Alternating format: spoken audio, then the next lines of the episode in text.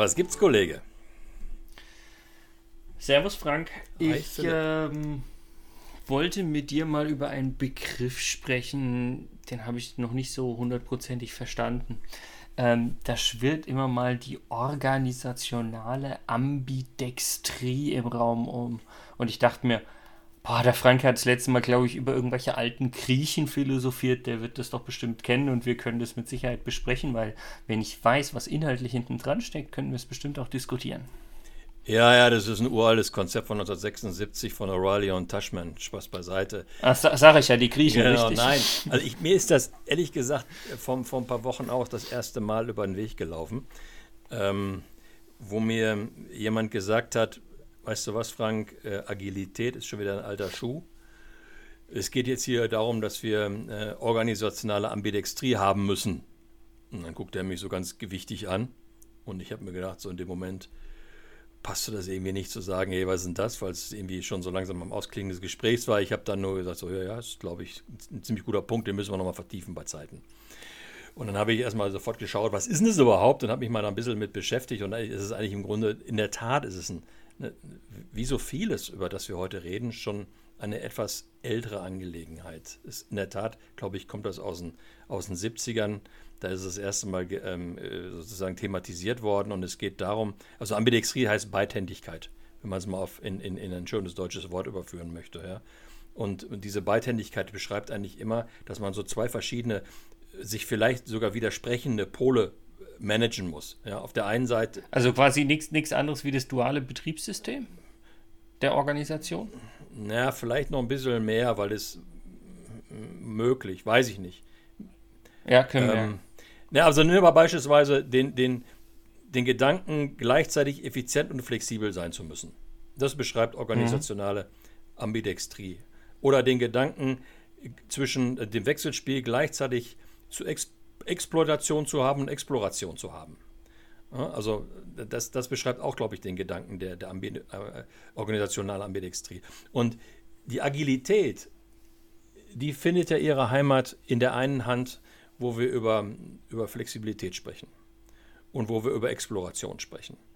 Und die, das Klassische, das, was wir bisher haben, ob von mir aus Wasserfall oder die klassische Art und Weise, organisational uns zu strukturieren und zu arbeiten, findet ja ihre Heimat in dem, in dem, äh, in dem, in dem anderen Teil der, der Ambidextrie, ne? also sozusagen in dem ähm, effizienten Sein. Wir wollen effizient sein und wir wollen die Dinge im Wege der Exploitation weiter vorwärts tragen. Und da sehe ich so ein Stückchen die, die, die Herausforderung, ja, wenn ich gleichzeitig sage, ich habe bei, bei, hab so, so ein Ziel wie Lernen und Innovation und auf der anderen Seite habe ich so ein, so ein Ziel wie Ausbeuten des Bestehenden und, Effizienz steigern. Ja, und dann habe ich zwei, dann, oder ich habe einen Führungsstil, der, der visionär ist, der involvierend ist äh, bei der Exploration bei der Flexibilität und ich habe einen, der autoritär, autoritär und top-down ist bei der Exploitation und äh, also bei der sozusagen bei dem Effizienzschöpfenden. Dann habe ich ja zwei Lebenswelten, zwei Gedankenwelten miteinander zu verbinden und zu managen. Und da kommt für mich der Gedanke, wie will ich diese organisationale Ambidextrie im Unternehmen einführen, wenn es schon das, das klassische Beschäftigen mit der Agilität im Unternehmen so schwierig ist. Weil ich bin ja hier eigentlich so Dr. Jekyll und Mr. Hyde gleichzeitig in einer Person und muss, muss beides im, im Grunde machen. Und das, glaube ich, bereitet vielen ähm, sehr große Schwierigkeiten. Und der, der Typ, wo es mhm. herkommt, mit dem ich gesprochen habe, dann bin ich auch gleich ruhig, Philipp, der kam aus dem Maschinenbau und der hat mir beschrieben, äh, wie sich sozusagen in den letzten äh, zehn Jahren äh, das Geschäft entwickelt hat, sagenhafter Kostendruck. Ähm, unglaublicher Wettbewerb, neue Wettbewerber aus anderen Teilen der Welt und ähm, alles, was man getan hat, um sozusagen seine Wettbewerbsposition zu halten oder wieder ein Stückchen äh, sukzessive auszubauen, ist auf Effizienz zu gehen und auch den FE-Bereich, im FE-Bereich beispielsweise auf Exploitation zu gehen und nicht auf Exploration zu gehen. Gleichzeitig haben wir aber die Situation, äh, dass wir natürlich Fragestellungen von Digitalisierung haben, von Industrie 4.0 haben, wo wir mit mehr vom Gleichen und besser mit mehr vom Gleichen nicht mehr weiterkommen, wo wir in Richtung Exploration gehen mussten. Und das beschreibt so ein bisschen das Spannungsfeld, glaube ich, ambi, ambitionale, äh, organisationale Ambidextrie ähm, in, dem, in einem konkreten Wirtschaftsunternehmen.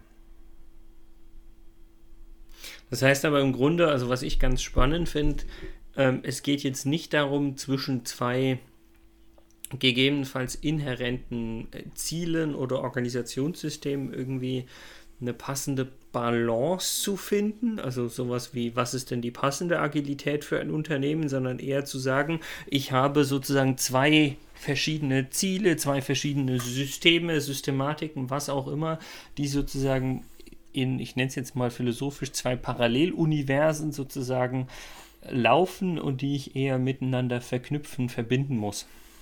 Ja, also äh, du bist ja äh, unterwegs, du sagst, finde deine passende Agilität. Und ja. das würde jetzt, wenn ich organisationale Ambidextrie einführen würde oder den Gedanken folge, noch eine Messlatte höher legen. Und wo ich sage, es sind nicht Paralleluniversen, die so getrennt voneinander existieren, sondern ich muss die Fähigkeit haben, im Unternehmen zu installieren, beidhändig zu arbeiten.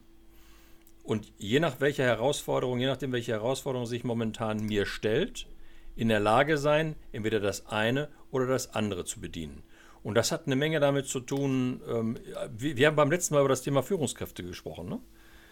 Ähm, mhm. Und ich glaube, das stellt noch viel, viel größere Anforderungen an die Führungskräfte als, ähm, als das Thema reine Agilität, was das Thema Kommunikation anbetrifft, was das Thema Vernetzen anbetrifft, so wie, wie Wissen teilen, die, die, die Fähigkeit, äh, ausprobieren zuzulassen, ähm, aber auch Verantwortung in die Breite zu geben und auch, um auch dann dementsprechend es zu ermöglichen, dass Menschen, dass Menschen äh, ja mitbestimmt mitarbeiten.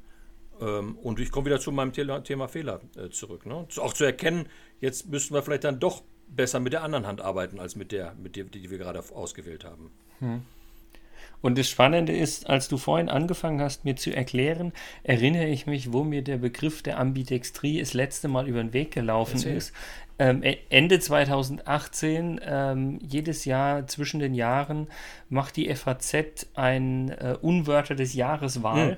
Und 2018 war neben Achtung Agile auch noch die Ambidextrie eines der beiden Worte. Ja, schön, sag ich mal aber gleichzeitig auch irgendwie wieder blöde, weil dann bin ich klassischer Manager in einem Unternehmen und als solcher lese ich ja sehr, sehr häufig immer noch die FAZ, was ja auch eine ganz ordentliche Zeitung ist, ähm, und stelle plötzlich fest, aha, neben der Agilität ist jetzt auch die Ambidextrie irgendwie dann mal eine Sau, die durch Dorf getrieben wird. Muss ich mich nicht mit beschäftigen. Ja. Und das wird dem Thema nicht gerecht. Ich glaube, wir würden dem Thema eher gerecht, wenn wir mal über die, über die Herausforderungen sprechen. Was bedeutet das eigentlich für dein Unternehmen? Bist du davon betroffen? Musst du beidhändig arbeiten oder kannst du äh, einhändig arbeiten? Weiterhin nur rechtshändig arbeiten. Ja. Ja. Und wenn du rechtshändig arbeitest, wie arbeitest du dann? Agil oder, oder, oder, oder klassisch, konservativ? Ne? Das sind aber Fragestellungen, die muss ich beantworten in einem, in einem Unternehmenskontext. Und ich muss auch die Fragestellung beantworten, wie viel meiner Mühen muss ich auf Effizienz legen. Trimmen. Und wie viel meiner ja. Mühen oder in der betrieblichen Energien muss ich auf, auf Flexibilität legen? Und wer muss es machen? Habe ich eine eigene, habe ich eine eigene FE-Abteilung, die das alles macht? Oder habe ich, habe ich eine Abteilung, die, äh, oder, oder mische ich es? Muss es jeder können? Das sind Fragen, die musst du beantworten im Unternehmen. Wobei mir in dem Kontext eine Sache noch einfällt. Ähm, ich würde gerne mit dir nochmal über die, bei Zeiten über die Sinnhaftigkeit ähm, von solchen ähm, Innovation Labs innerhalb von Unternehmen sprechen. Weißt du, was ich meine? Ja, auf jeden Fall finde ich super also spannend. Dieses, das heißt, also das Thema zum drüber ja, sprechen. Also nicht nur Entrepreneurship, sondern eigentlich so Entrepreneurship. Ne? Ähm, ob, das ein, ob das ein guter Gedanke ist, ja oder nein, weil das führt uns auch in diese Richtung, führt uns eigentlich in die gleiche Richtung. Weil es sind dann auch zwei verschiedene Hände, die ich zu managen habe. Und wie manage ich die, Schnitt, die Schnittstelle? Ich würde am liebsten an. Ja, ich würde am liebsten darauf antworten, aber das müssen wir wahrscheinlich vertagen, weil sonst äh, das dauert allein äh, unsere Podcast-Zeit. Ja, lieber Philipp, und ich meine, bevor wir jetzt sagen, mach's gut, Kollege, ähm, wir sollten nochmal an dieser Stelle darauf hinweisen, wir planen ein, äh, ein Meeting mit unseren Hörern zusammen. Ein eigenes Zoom, wo wir gemeinsam diskutieren. Hatten ja letzte Woche schon, nee, vor zwei Wochen schon mal eine Nachfrage, ob wir sowas mal planen. Wir planen es. Wir kommen kurzfristig mal raus mit einer Terminankündigung. Auf jeden Fall. Wir würden uns freuen, wenn viele von euch Hörern dabei sind und wir mit euch mal über Themen diskutieren können und schauen können, wie wir den Podcast auch vielleicht noch verbessern können. Ja, oder ein bisschen deutlicher ausgesprochen. Nicht, wir würden uns freuen. Wir freuen uns drauf, euch mit und euch zu diskutieren. Ich finde, wir müssen irgendwann auch mal drüber sprechen. Der Ton macht die Musik. Ich, also so wie ja, du das gerade gesagt hast. Die alle erschrocken. Also ich nehme das zurück. Ich würde mich freuen, mit dir die nächste Podcast-Folge zu machen, lieber Philipp, und sage, mach's gut, Kollege. Auf jeden Fall. Mach's gut, Kollege.